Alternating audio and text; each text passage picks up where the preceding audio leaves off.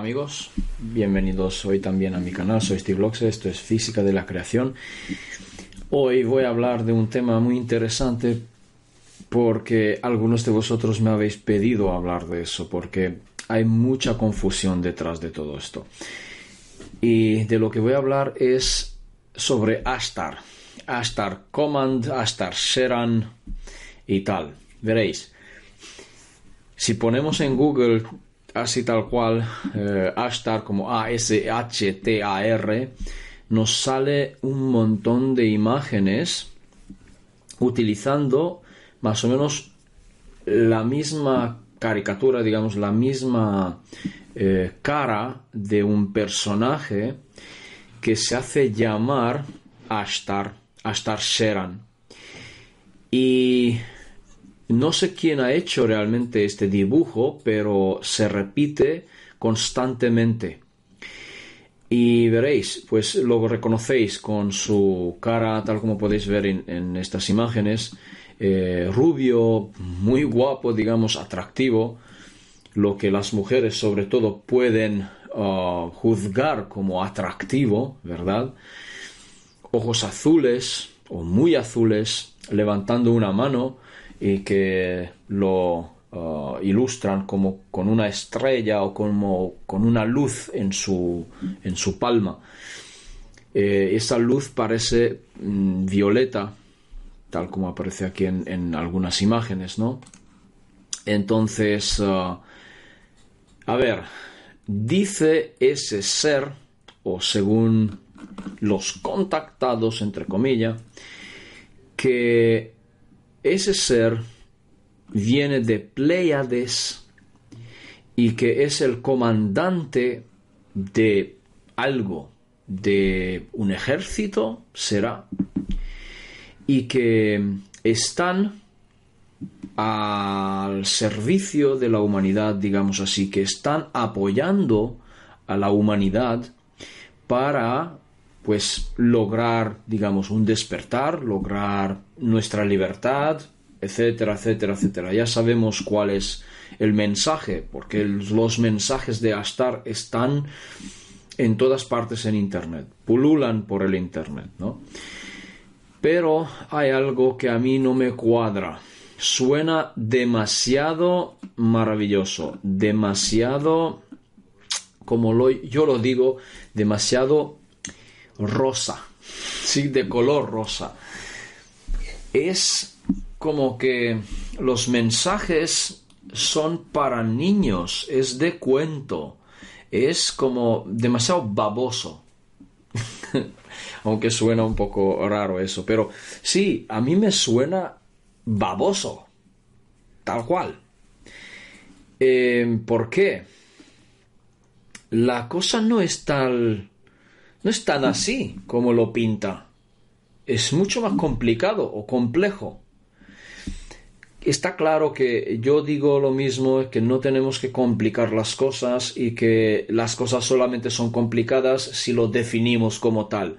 Vale, pero existe una información vibracional presente en el campo cuántico que hace o que crea nuestra realidad. Entonces hemos creado una realidad conjuntamente. Bien, esa realidad no es tan sencilla para modificarlo. Se puede modificar, esto es lo que yo enseño, cómo modificarlo claramente.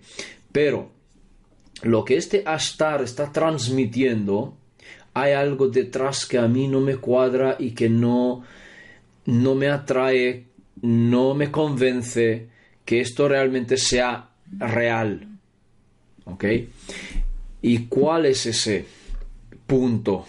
Es, ese detalle clave, es cuando se hace llamar comandante. ¿Comandante de qué? Como decía, de un ejército, ejército de ángeles, ejército de su raza. Primero que nada, vamos a analizar un poquito. Dice que vienen de Pleiades. Ok, debemos recordar una cosa. Yo hice una serie de eh, vídeos sobre um, historia de la humanidad, nuestra proveniencia y según esa eh, teoría, digamos así, eh, venimos de Lira y entonces comparando con la versión de Stuart Swirlow, con la versión de Arvisuras, con la versión de Anton Parks, con las versiones diferentes que pueden aparecer, eh, que parte, una parte, un grupo concreto de lirianos han llegado a Pleiades y tal como explica Stuart Swirlow, Pleiades es un sistema joven porque sus estrellas son más jóvenes que nuestro propio Sol.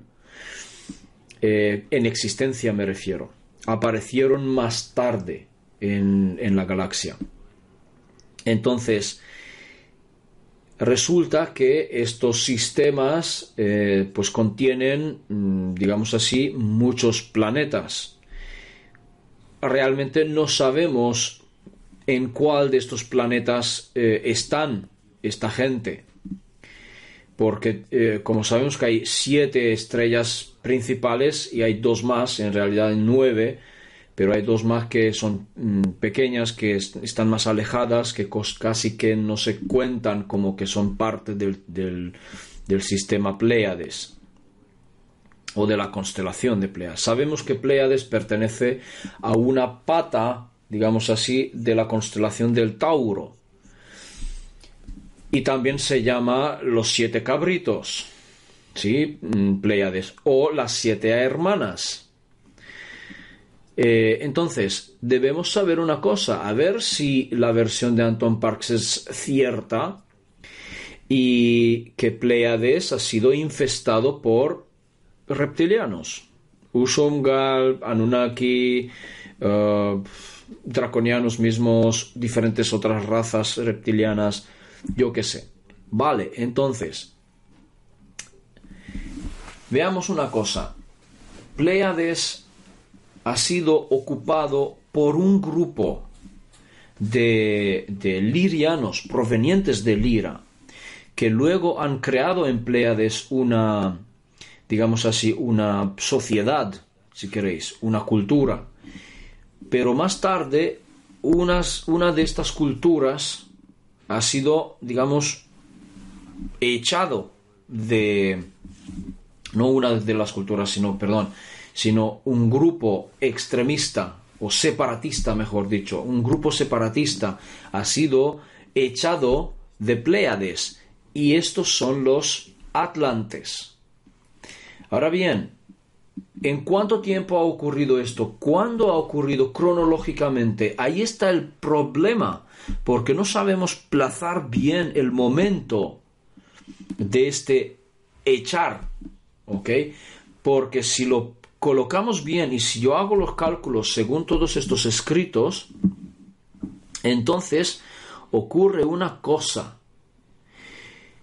Eh, ocurre que, veréis, si los pleiadianos originales que estaban, que venían de Lira, ocuparon Pleiades antes de la ocupación de los draconianos o de los reptilianos, puede entrar, puede encajar que la ocupación reptiliana de Pleiades ha ocurrido justo después de que hayan echado a los atlantes de Pleiades, porque los atlantes llegaron a la Tierra. ¿Cuándo llegaron a la Tierra?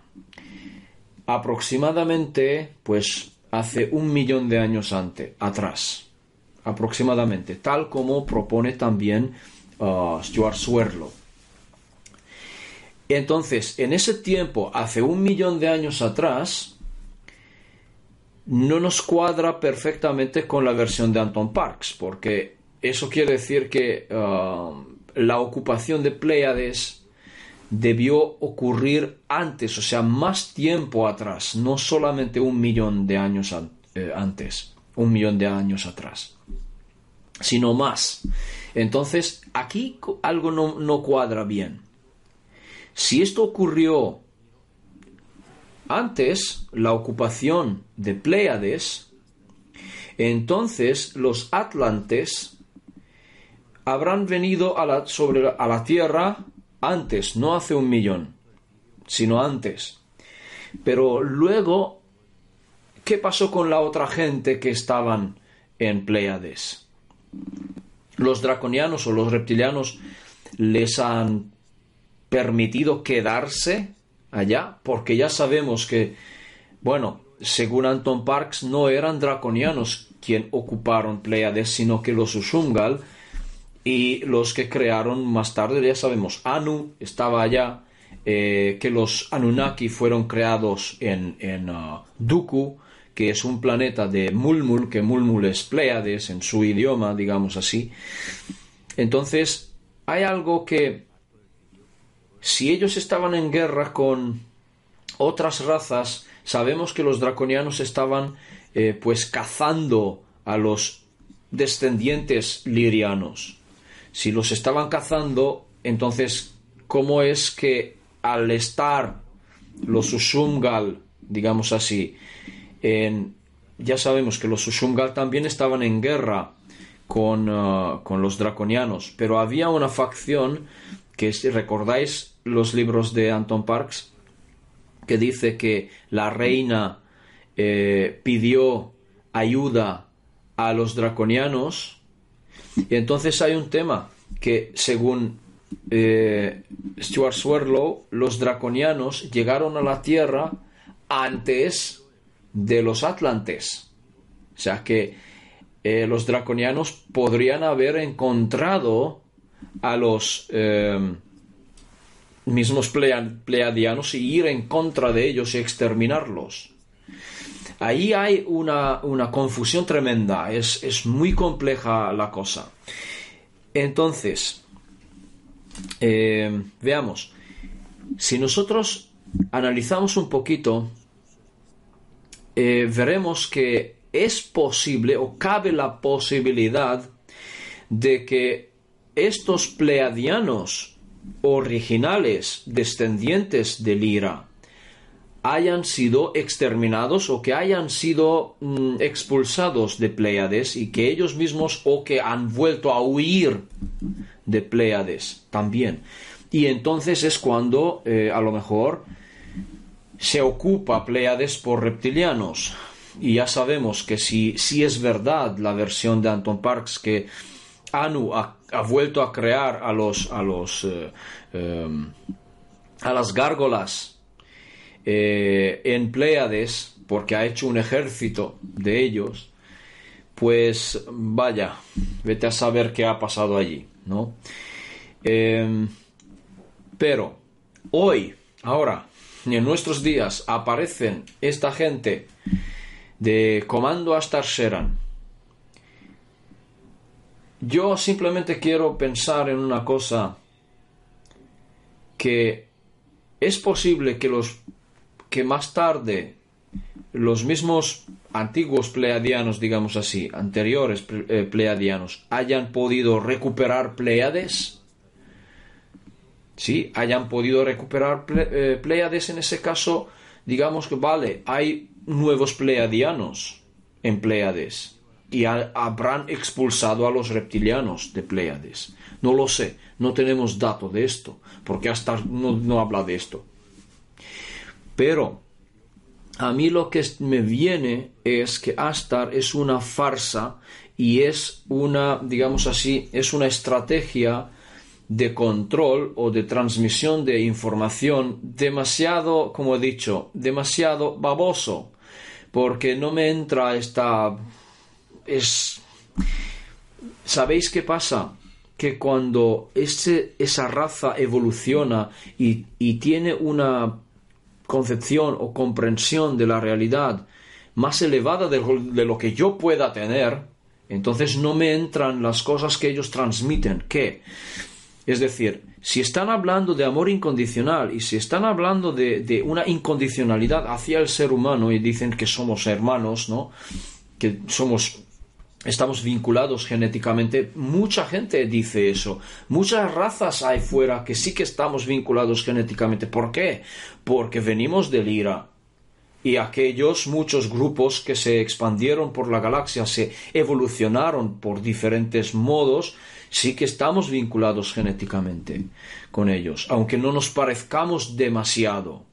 Vale, con esa gente si nos parecemos, muy bien, bueno, vale, pero no me convence que ellos sean realmente vinculados con nosotros directamente, aunque lo digan así. ¿Por qué? La clave de todo eso es que si dicen que vienen con amor incondicional, ¿qué significa amor incondicional? Tenemos que tener muy claro eso.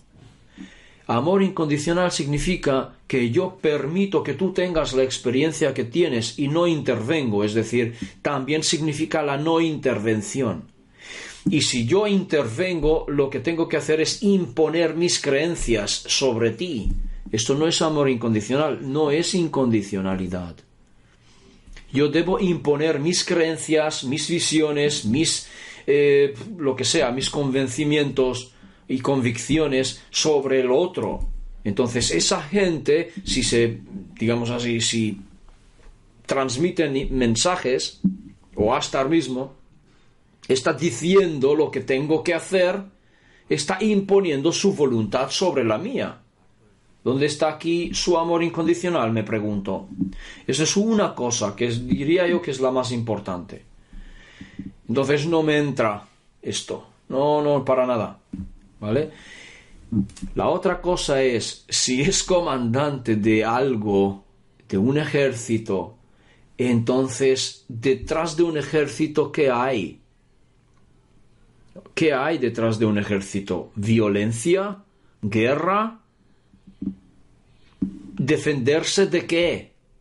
Si se trata de que tener defensa, digamos, un ejército para autodefender, ¿de qué? ¿De una guerra? ¿De conflicto?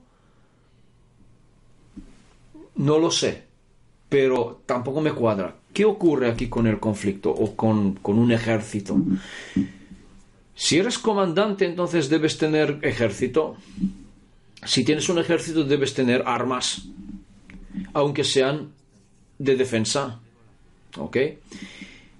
Pero ya mismo no me puede entrar. ¿Por qué? Porque si estamos hablando de, de una evolución espiritual y también mental al mismo tiempo, entonces yo comprendo cómo es la mecánica de la manifestación y entonces estoy de acuerdo con Bashar aquí.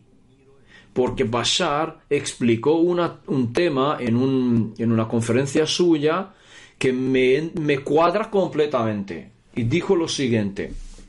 Una persona le hizo la pregunta en esta conferencia, le hizo la pregunta en directo, eh, ¿qué pasa Dice, si va a venir alguna raza allá afuera y os atacan en vuestro planeta eh, hogar, ¿qué pasaría? Y Basar explica, eso no ocurre nunca, porque para nosotros no existe esa probabilidad.